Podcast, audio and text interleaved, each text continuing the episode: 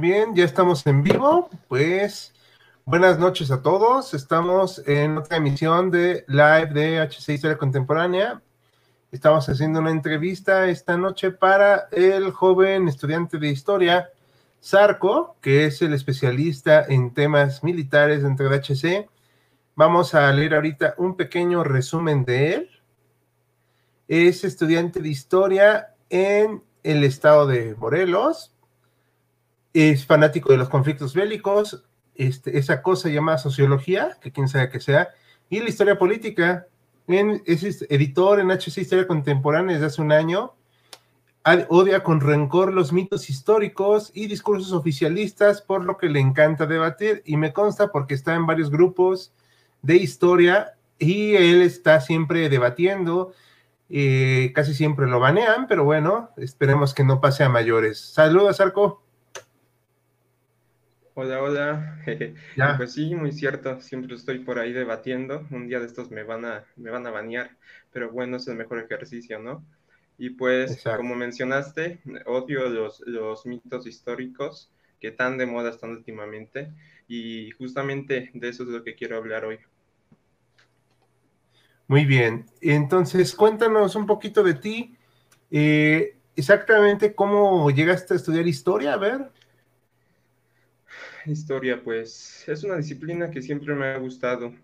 Em, el estudio del pasado y especialmente en temas védicos eh, siempre me han apasionado bastante. Em, eh, aunque curiosamente en esta ocasión vamos a hablar de un tema un poco menos orientado hacia el campo militar pero eh, igualmente eh, vamos a hacerlo mejor.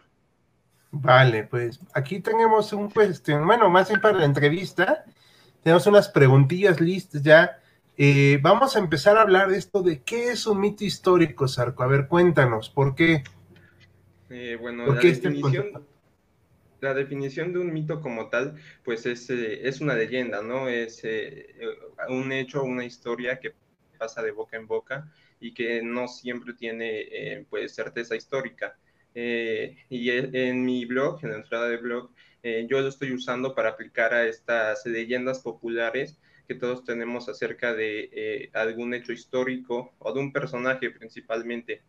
Em, y pues, ¿qué, ¿por qué es un mito? Bueno, en primer lugar, porque está infundado eh, no en hechos históricos, eh, no con argumentos sólidos ni con documentación, sino más que nada con, bueno, creencia popular.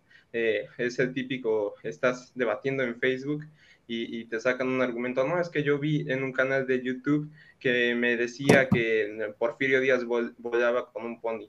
Y pues bueno, ese, ese es su, su fundamento, ¿no? y entonces se escudan en que toda la gente piensa lo mismo, para decir que es realidad. Ya veo. Muy bien. Ok. Entonces, por ejemplo, los videos de HC en YouTube, ¿sí son fuente o no? ¿Cómo? ¿Ya se quedó grabado? Sí. Los videos de HC en YouTube, ¿sí son fuente fidedigna o no?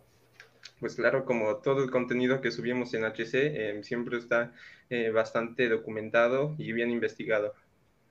Perfecto. Muy bien, pues digo, para que la gente vaya perdiendo el temor, recalcamos que en HC somos todos historiadores, ¿eh? o sea, no, no somos improvisados. Digo, sí, pareciera que nos vemos medio raros, medio acá, pero no, no somos improvisados. Vamos a ir entonces a la siguiente pregunta, si te parece bien. A ver, vamos a ver, ¿cómo influyó el gobierno y la política en la historia oficial? Ahí quiero hacer un pequeño, una pequeña anotación. O sea, esto de la historia oficial hay que, hay que matizarlo, hay que acotarlo muy bien, porque luego la gente se escuda en eso nada más para descalificar a alguien y tenemos con los historiadores la obligación de más, bueno, de lo más, dentro de lo posible, explicarle a la gente qué es esto. Platícanos. Eh, pues bueno, este, como tú decías, es muy, pero muy común, eh, principalmente pues fanáticos que no están tan bien documentados, eh, decir que, bueno, usan el típico argumento final, ¿no? es que tú estás usando datos que te dio la historia oficial, que está manipulada por el partido político que convenga, y es algo que siempre se usa y aunque yo no me considero defensor, por así decirlo, de la historia oficial, eh, ciertamente tenemos que saber distinguir, ¿no? Eh, hasta qué punto está la historia influenciada por un factor político y en qué punto realmente pues está bien documentada. Em, así que si somos sinceros en los mitos históricos, el gobierno y la política en México y yo diría que en todo el mundo pues han tenido mucho que ver, ¿no? no es necesario irnos más allá para verificarlo. El siglo pasado, em, si tú revisabas un libro de la SEP, pues eh, supongo que no vamos a encontrar em, muchos datos en general, además de que, pues lo típico, ¿no? Lo que ya se sabe y que se convirtió en un mito histórico. Em, este, Benito Juárez era un semidios, Maximiliano pues era un villano. Y pues de hecho creo que eso nos, nos lleva a una siguiente pregunta, ¿no? Este, no, no, no, no, sí, sí, sí, nos lleva a una siguiente pregunta. Nada más como anécdota de mi edad y de mi, de donde, desde que yo estudié, nos dejaban leer libros, uno de este, Martín Quirarte, el cual es súper oficialista, ese sí de plano decía todo esto que comentas, a la gente de tu generación ya no le tocó, pero pues cuando llegué a la prepa, que los celulares todavía eran a blanco y negro, pues entonces, este, sí era esa la forma en que estudiábamos historia. Entonces, como que este problema siempre va a estar muy presente. Y pues la pregunta que decías, ¿cuáles son los mitos más difundidos por históricos, perdón, cuáles son los mitos históricos más difundidos por la historia oficial? Pues a ver, cuéntanos cuáles son pues bueno, hay mucho campo, pero vamos a empezar con los de cajón, ¿no? Eh, Benito Juárez. Benito Juárez, que fue usado por la historia oficial, yo diría como su mayor, no sé, digamos, de eh, logo, tal vez. Eh, ¿Quién no ha escuchado? Bueno, dudo que haya una ciudad en México que no tenga este, una calle o una colonia llamada Benito Juárez. ¿no? O sea, Juárez está en todos lados, de norte a sur, hasta en los lugares en los que yo creo que ni conocía. Y la historia oficial siempre ha difundido en gran parte este hecho, ¿no? Eh, de que Benito Juárez, pues bueno, era un héroe, Benito Juárez nos salvó, eh, Benito Juárez, este, pues, pues sí, ¿no? Eh, otro ejemplo más, y este es bastante polémico, Hernán Cortés, que es el villano predilecto porque la historia oficial eh, siempre se fundamenta en héroes y en villanos. Es importante mencionar que no puede tener un discurso histórico si no tiene eh, pues ambas partes. Entonces tenemos a Hernán Cortés, a Santa Ana, a Porfirio Díaz como los villanos más este, prominentes de, la historia mexicana, ¿no? Y pues eso fue ampliamente difundido por eh, el gobierno y la historia oficial en su discurso histórico.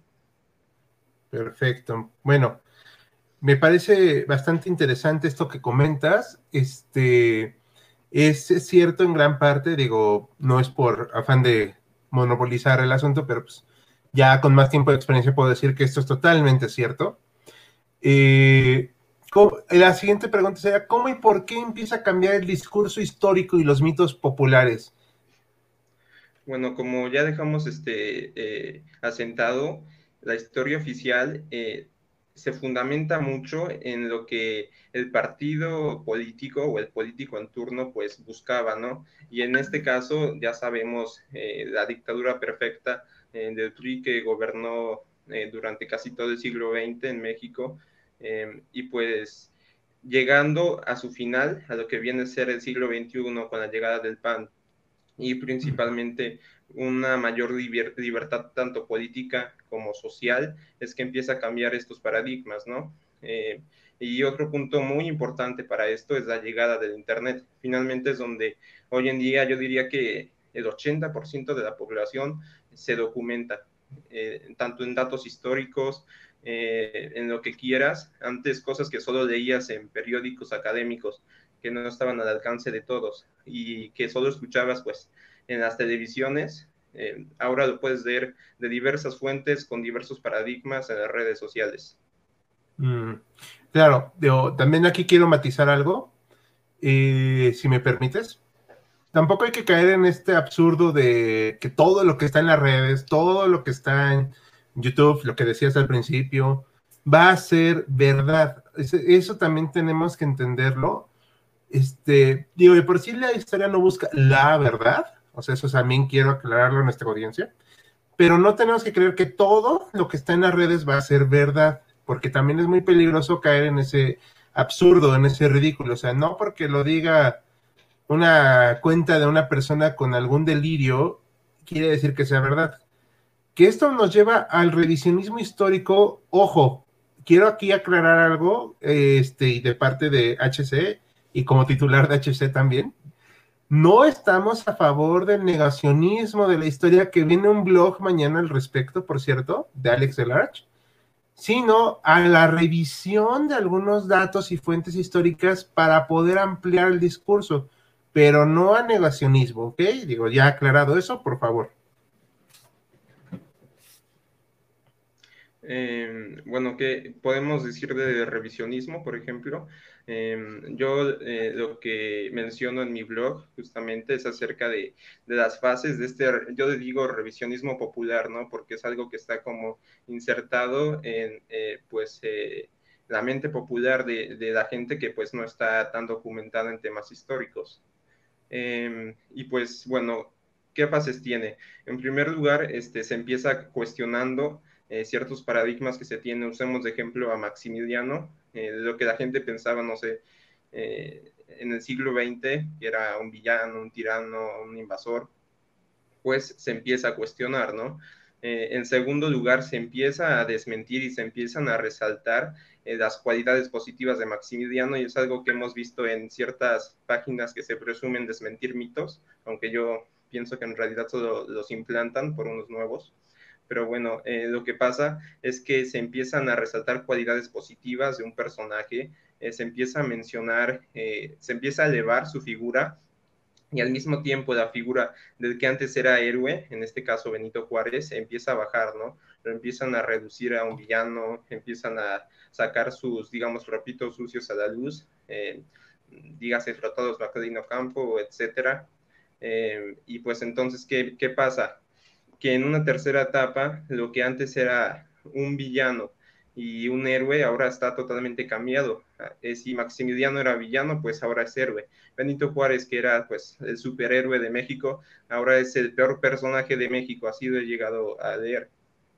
Y esto por qué pasa? Porque estamos cayendo en un error eh, culturalmente, diría yo, que es ver a la historia como un cuento, ¿no? Como una película de Disney de buenos y de malos. Claro. De hecho, esto es muy cierto. Este, la, ahora sí que en mi trayectoria he visto esto muchas veces. Alguna vez en un puesto de trabajo, yo estaba pidiéndolo para ser profesor de historia y una colega que no era historiadora que decía, este, ay, es que yo les digo a mis, a mis alumnos, es que yo les voy a dar chismes de la historia.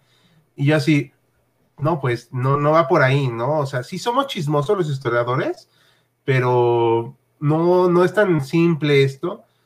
Entonces, no creo que vaya por ahí, no, no es tanto de estar diciendo este tipo de cosas. Y también evitar eh, publicaciones, por ejemplo, como Mitófago, ¿no? Que es un tipo bastante nefasto, que no sabe bien de lo que habla. De repente le ha atinado alguna que otra cosa, pero sí este, tiene como que esta onda muy, muy eh, de ser el contra de todo y pues no va, no tampoco está bien por ese lado. Sí tengo cierto desprecio a personajes que muchos lo han visto en HC, pero también luego procuro moderarme porque pues digo, no me queda de otra. Pero bueno, vamos a hablarte entonces de si se han se, se, eliminaron estos mitos históricos. Tú comentabas que empezó con el gobierno del PAN y sí lo comparto esto porque es la educación antes del pan y después del pan. ¿Ok? O sea, no voy a estar diciendo yo que sean lo mejor que le ha pasado a México, ¿no? Tampoco lo peor, digo, también hay que, no hay que exagerar, pero sí es cierto que cambió mucho la percepción. Platícanos. Este, pues sí, eh, como tú dijiste, se empezó a revertir este discurso de buenos y malos, ¿no? Pero no se eliminó ¿Qué es lo que pasa entonces? Como decía, la gente pues tiene esta idea, eh, si tú les empiezas a platicar de un personaje histórico, y me ha pasado de hablar con personas pues que desconocen de materia histórica, entonces ellos llegan a un punto en el que te preguntan, entonces, ¿quién es el bueno y quién es el malo? Y pues aquí lo importante es mencionar que en la historia no hay ni buenos ni hay malos, ¿no? Algo que yo siempre digo es que cada personaje, como todo humano diría yo, pues veló por sus intereses eh, y de ahí depende de lo que queramos ver como algo bueno o algo malo. Entonces, pues eh, realmente no existe este discurso de, de, buenos y malos en la historia, no debería existir, pero lamentablemente en el imaginario popular sigue muy presente. Y lo que pasa es que no se elimina el discurso histórico, pues solo se transforma. Eh, y ahora tenemos un nuevo discurso donde los malos son muy buenos y los que antes eran muy buenos, pues son muy malos. Claro. Sí, esto es cierto, es una cuestión de divisiones muy burda que no ayuda en nada. Ahorita NetLut Olivos, que es una de nuestras más fieles seguidores, nos pregunta, ¿el caso de Colosio también se considera un mito? No sé qué, qué respondas. Eh, yo diría que sí, en parte, porque fue usado por el discurso oficial de la historia, eh, está bastante presente, ¿no? Y de hecho también podemos ver esto que te decía de la reversión, eh, de revisionismo histórico. antes, hace 15 años tal vez, tú preguntabas por Colosio y te decía, no, pues es que lo mataron porque iba a acabar con todo el mal político y etcétera, ¿no? Pero si ahora preguntas en las redes sociales, te dirán que que en realidad eh, no tenían ningún interés bueno, eh, que pues lo mataron por conflictos internos del partido, eh, etcétera, ¿no? Entonces también yo diría que en parte sí es un mito, su figura histórica. Claro, ¿me permites complementar? Claro. de hecho, más, bueno, sí va por ahí por un mito, pero se vuelve ya una figura de bronce, una figura impoluta incorruptible, lo mejor que le pudo pasar en el sentido histórico, no personal, no estoy diciendo que estuviera bien, lo mejor que le pudo pasar como figura a Colosio fue su asesinato. ¿Por qué? Porque eso lo volvió un estandarte del PRI. Una figura que era muy bueno, era tan bueno que el sistema lo mató. Digo, se agarraron a su villano, a, al Carlos Salinas, que no sé si lo mandó a matar o no, o sea, nunca lo sabremos. Se va a congelar en el infierno antes de que lo sepamos, pero este sí es cierto que se vuelve esta figura incorruptible y venerable y que le da todavía a su hijo la capacidad de tener una carrera política mediocre, pero le da esa capacidad. Voy a quitar la pregunta de aquí, pero muchas gracias, Nedlo. Esperamos haberte contestado. Vale, pues entonces, siguiendo con la entrevista, comentábamos que si se eliminaron los mitos históricos, pues no, ya dijimos que no. Pero hablamos de esta cuestión de los buenos y los malos, ¿no? Eso ya está muy presente en la historia, eh, también me ha tocado, obviamente. Y vamos al punto de tu blog, de tu entrada, de tu escrito, que dice Juárez y Maximiliano, héroe y villano. O sea, ¿quién es ahí el héroe? ¿Quién es el villano? ¿O ninguno? ¿O todos? ¿O quién sabe? Exacto, y como lo he estado mencionando, eh, pues eh, ese es justamente el punto, ¿no? Que la gente en general se eh, busca encontrar quién es el bueno y quién es el malo de la historia. Y entonces yo diría que ahorita está muy, pues se nota mucho esta nueva ola histórica de fans de Maximiliano y Porfirio Díaz principalmente. Eh, y pues eh, está de moda odiar a, Juárez. Yo diría que es la verdad. Actualmente, si, si, vas a un foro de historia y dices que eres muy fanático de Juárez, pues eh, seguramente te va a ir mal. y es que es justamente ese el punto. En realidad hay héroes y hay villanos. la respuesta es no. Entonces, ¿quién es el héroe y quién es el villano de estos dos personajes? Pues ninguno porque como dije, no existen eh, tales personajes.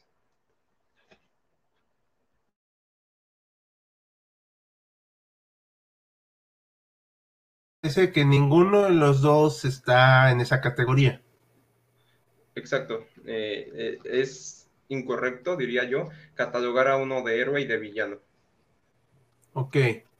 Bueno, porque la narrativa oficial, eh, sobre todo la que está impulsando ahorita este gobierno, y sobre todo porque Andrés López es el mayor fan de Juárez que hay, no sé por qué, pero bueno, es esta narrativa de que era un hombre incorruptible, de que era demasiado, eh, bueno, que gustaba demasiado del bienestar de la nación, no lo sé. Entonces, esta narrativa del Juárez Bueno también a mí me tocó, por ejemplo, y me hicieron memorizar de niño, o sea, no estoy mintiendo, su vida en un cuadernillo para que yo sintiera orgullo de que una persona como él eh, pudiera haber llegado a la presidencia y entonces combatió a las malvadas potencias para poder establecer la República Mexicana. O sea, digo, esto era más o menos la narrativa, es más o menos la narrativa que quieren ahorita, pero ¿esto es válido todavía hoy en día? O sea, ¿realmente? ¿O, ya lo dejamos de lado? Si es válido, eh, yo diría que no.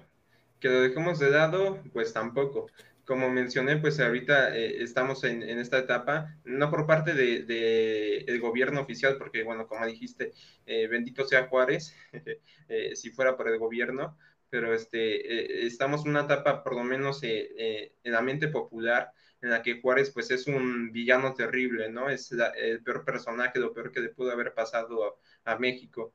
Y, y mi punto es que no debemos de analizar la historia como buenos y malos y como héroes y villanos. Tenemos que revisar, sí, cómo afectaron las decisiones de cada uno a la nación, qué consecuencias tuvieron y de ahí pues buscar, si quieres sacar un juicio, eh, pero no buscarlos eh, llevar a ese campo de, héroes y villanos, ¿no? De personajes superhéroes y, malvados. Y ese es justamente eh, lo que yo estoy intentando señalar, que si seguimos diciendo que existe gente muy buena y gente muy mala y que existió en la historia y que va a existir, pues bueno, eh, eh, es preocupante, ¿no? principalmente en el ámbito político. Sí, sí, claro, o sea, es que se presta a una manipulación constante de la gente, donde nos dicen, miren, aquel era el bueno, el bondadoso, el pastorcito, la persona de origen indígena que por fin llegó a la presidencia, y combatió a esas fuerzas colonialistas, y ya sabes, entonces, esto se vuelve cansino. Digo, también a mí me cae bien, en cierto modo, la figura de Maximiliano, pero también es cierto que estaba respaldada por un ejército invasor, eso es muy cierto, y es algo que tenemos que entender tanto los historiadores como las personas que están interesadas en la historia. No es malo admirar cualidades de Maximiliano, pero sí hay que reconocer ciertas cosas, como que, pues bueno, estaba respaldado por un ejército invasor que sí tenía todas las intenciones de ser colonialista, digo, era la época, era normal, pero no estaba bien. Y entonces, esto permite que, pues, Maximiliano siga siendo como esta figura martirizada. Tal vez también eso fue un error a posteriori de Juárez el haberlo fusilado porque lo deja con esta onda de mártir, ¿no? O sea, porque pues no, o sea, no fue encarcelado, sino que se le se quedó que fue fusilado y de hecho le hicieron misas ahí a él en su donde fue fusilado. Como dato curioso, donde está donde había sido su, cuerpo exhibido eh, porque se estaba pudriendo, era una capilla y la destruyeron aquí en la Ciudad de México porque iban todavía algunos conservadores a hacerle misas. Entonces, era como un efecto contrario a lo deseado. Tal vez si hubiera sido desterrado y humillado, y digo, lo estoy diciendo en manera especulativa, tal vez su figura hubiera sido más, mm, más sensata, por así decirlo, más objetiva, digo, dentro de lo que cabe, ¿no? Igual hubiera escrito unas memorias, no sé, o sea, pero es algo que me, me he quedado pensando. Y también no sé si quisieras responder esta pregunta que yo te planteo. si Juárez fue un dictador, porque ha habido mucha polémica con ese término. Pues sí, es, un tema bastante polémico y muy complejo, diría yo. Tenemos que irnos mucho al campo de eh, las leyes de ese momento, el mismo momento histórico, momento social. Si me preguntas si fue un dictador, yo diría que estuvo muy cerca de serlo. Tal vez oficial y legalmente no lo fue del todo. Eh, sinceramente no, no te puedo responder con total seguridad pero sin duda, pues para allá iba, ¿no? Eh, recordamos que se murió pues eh, en, religiéndose, eh, y es por eso también que ayuda su figura de mártir, ¿no? Como tú dices, pues la muerte realmente lo ayudó a inmortalizarse en la historia oficial, pero lo que sí es notable en Juárez es que tenía una sed y una búsqueda de poder pues bastante visible. ¿Sí me oyes todavía? No, no, se preocupen, de repente falla la cámara, pero todo está bien, perdón. Eh, sí, de hecho, a mí en lo eh, profesional, sí me parece que Juárez ya estaba con una forma de dictadura, sobre todo en la intervención francesa, sí impuso medidas dictatoriales. Aunque le dieron muchos poderes, también se le cuestionó el poder. Y una persona que cuestiona y que lo cuestiona y que le dice que ya es de, de la presidencia, es encarcelada de manera pues abrupta, ¿no? O sea, se le acusa de algo porque salió al extranjero y luego se le aprecia, es este Gutiérrez, si mal no recuerdo. Ahorita se me fue el dato exacto.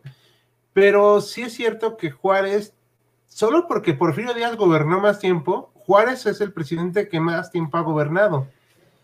Entonces, o sea, porque realmente Juárez gobierna 14 años ininterrumpidos. Sí, obviamente hubo la intervención, etcétera, pero no tuvo tanta oposición. O sea, la oposición misma terminó siendo dentro de los propios liberales. Cualquier parecido con la realidad actual es mera coincidencia. Pero este sí es cierto que Juárez termina siendo una figura muy autoritaria que no permite muchos cuestionamientos aunque también es cierto que las leyes de la época no se lo impedían realmente. ¿Ok? O sea, si ustedes leen la constitución del 57, pues no se lo impide. Que por cierto, dato cultural, la constitución de ese año empieza con en el nombre de Dios. Digo, para que vean que no era tan desapegada de la religión. Pero bueno, era la época, era normal hasta cierto punto. Y efectivamente a Juárez le salva la, muerte, porque si no hubiera muerto, hubiera gobernado 10 y, 17 años, ¿vale? No sé si se alcanza a escuchar. Sí, ok. Ok, y... Sí, se, se escuchó bastante bien. Ok, perfecto. Bueno, y por último, esta, mi última pregunta al menos, es ¿quién inicia esta pleitesía a Juárez, no? Porque alguien tuvo que haberla iniciado. Esta respuesta seguramente no les va a gustar a muchos fanáticos, de Porfirio Díaz, porque eh, principalmente todo apunta a que Porfirio Díaz fue el que empezó y el que rescató este, la figura de Juárez. Eh, diversos documentos eh, señalan que de hecho Juárez para la época del porfiriato estaba no olvidado, pero sí un poco relegado, ¿no? De lo que viene a ser el discurso oficial pero eh, Porfirio Díaz lo que hace es que rescata su imagen este, y empieza esta labor de historia oficial que luego iba a utilizarse más adelante y pues realmente tiene sentido. Es importante recordar que, eh, que finalmente Juárez fue hasta cierto punto mentor de Díaz, eh, pues finalmente, si mal no recuerdo, él lo, lo, inició en la, secta, en la secta masónica porque sí, Díaz era era masónico, para los que no se ven el dato. Eh, pero este, eh, yo diría que sí, Porfirio Díaz es el que empieza este discurso oficial, sin embargo no va a verse tan enaltecido hasta la época de, del turismo, ¿no? Que es cuando oficialmente y descaradamente empezamos a ver a Juárez hasta la comida. Sí, disculpa, sí te escuché todo. Voy a poner el comentario del doctor Mariano García, que es colaborador nuestro en HC en el blog. Eh, sin endosar a Juárez, los invito a que comparen su currículum con cualquiera de sus contemporáneos, ya sean liberales o conservadores, abogado, maestro, juez, regidor, diputado local, diputado federal, gobernador, presidente de la Suprema Corte, presidente, ¿no? Obviamente, realmente se cimentó su poder, nadie tenía ese bagaje. Si era un obsesivo del poder. Gracias, Mariano. Eh, digo, vamos a ocultarla tantito porque abarca mucho, si ya se dieron cuenta, de la grabación. Está muy buena la, el currículum de Juárez. De hecho, sí es cierto que fue todo eso. También fue profesor de Porfirio Díaz en Oaxaca. O sea, hagan de cuenta como maestro Yoda y Luke, más o menos por ahí. Entonces, eh, sí, es cierto, Juárez tenía todo este currículum Porfirio Díaz también fue diputado, también Porfirio Díaz es el que cimenta este, esta pleitesía, este idolatría Juárez. Fue una forma de legitimarse también de Díaz, o sea, también tenemos que entenderlo de esa manera. ¿Por qué? Porque Díaz al final de cuentas llega por un golpe de Estado. Otro dato curioso que les voy a dar para los fans de Díaz, eh, sí me incluyo, la verdad, pero Díaz fue el jefe del ejército constitucionalista en 1876 de la revolución de Tuxtepec, se me fue ahorita bien cómo se dice, pero él fue el que se puso ese nombre. La historia no se repite, pero a veces hay maneras en que se imita, ¿no? Eso está muy interesante porque luego esa bandera la va a utilizar Venustiano Carranza. Entonces, sí es muy interesante ver cómo entre los liberales mismos se echaron tierra y luego se echaron flores. Y al final, como tú dices, pues bueno, Díaz termina usando esta imagen, le hace su hemiciclo, que esperemos este, pues esté resguardado, porque pues a mí sí me gusta, la verdad, el hemiciclo. Y pues le agradecemos de antemano también al doctor Mariano García por su colaboración ahorita. Y luego lo vamos a invitar a un live cuando tenga tiempo, porque él es una persona muy ocupada. Pero entonces, no sé qué más quieras agregar al respecto de este último punto de la pleitesía Juárez. Eh, pues, finalmente, ¿qué podemos decir? Eh, es algo bueno que recientemente se está trabajando mucho en quitar esta imagen que tenemos de, Dios Juárez, casi casi, ¿no? Eh, pero también es importante no caer en extremos, que es justamente lo que yo intento mencionar, ¿no? Eh, Juárez no era, no era un dios Superman mexicano, pero pues tampoco era, digamos, eh, el peor ser de la tierra, ¿no? Eh, todos tenían sus intereses, todos buscaban algo y pues finalmente eso es lo que se revisa. Y un dato más que se me hace muy curioso, me dio mucha risa, hace ya unos meses leí de una página de fanáticos de Maximiliano que hacían un, un tipo de historia alternativa en donde Maximiliano es emperador y Porfirio Díaz es su general del ejército, entonces pues bueno, entenderás que históricamente eso es muy divertido. Eh, eh, Porfirio Díaz trabajando con Maximiliano. No, pues hasta donde yo tengo entendido, eh, Maximiliano y, y, Díaz, que sí se entrevistaron, eso está documentado, o sea, no, o sea, Díaz sería muchas cosas, pero si algo no era, era monárquico. O sea, y por la colaboración del doctor Mariano García, el mejor héroe para Díaz era Juárez porque ya estaba muerto y no era competencia, claro.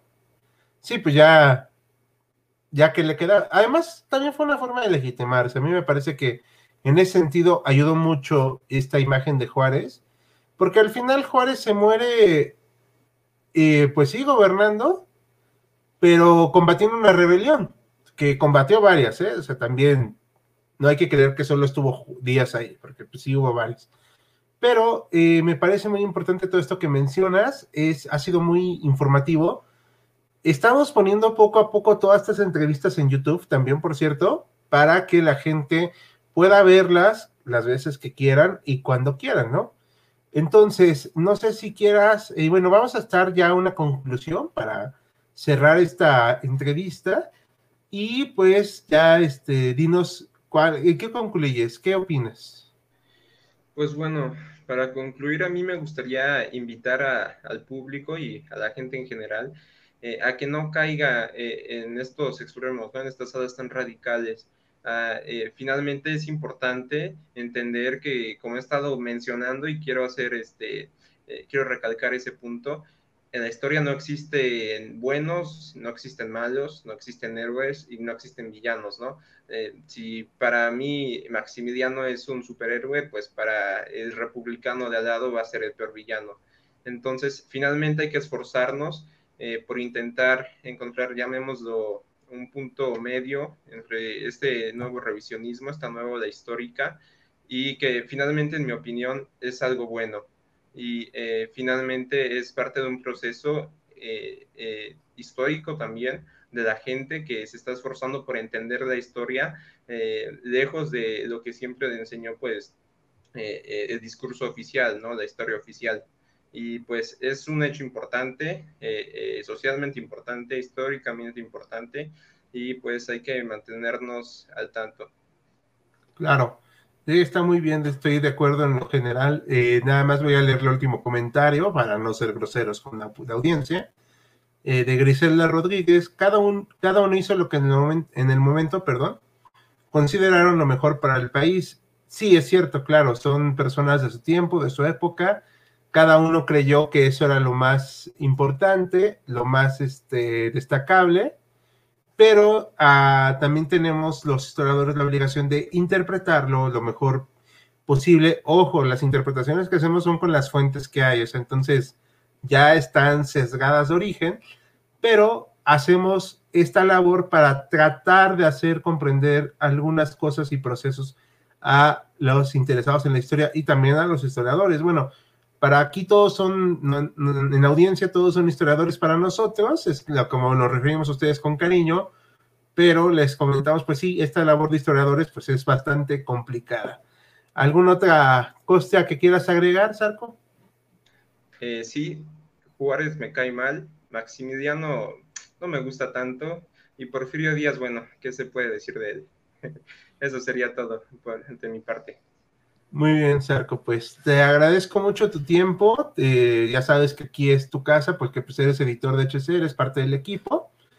Y pues voy a hacer uno, un anuncio parroquial rápido. Vamos a promover que se puedan publicar artículos de diferentes personas interesadas en nuestro dominio.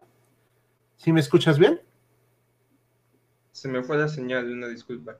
No, ya, ya es, ahora sí que para que me escuches, ¿ya me escuchas? Sí, sí. Ok.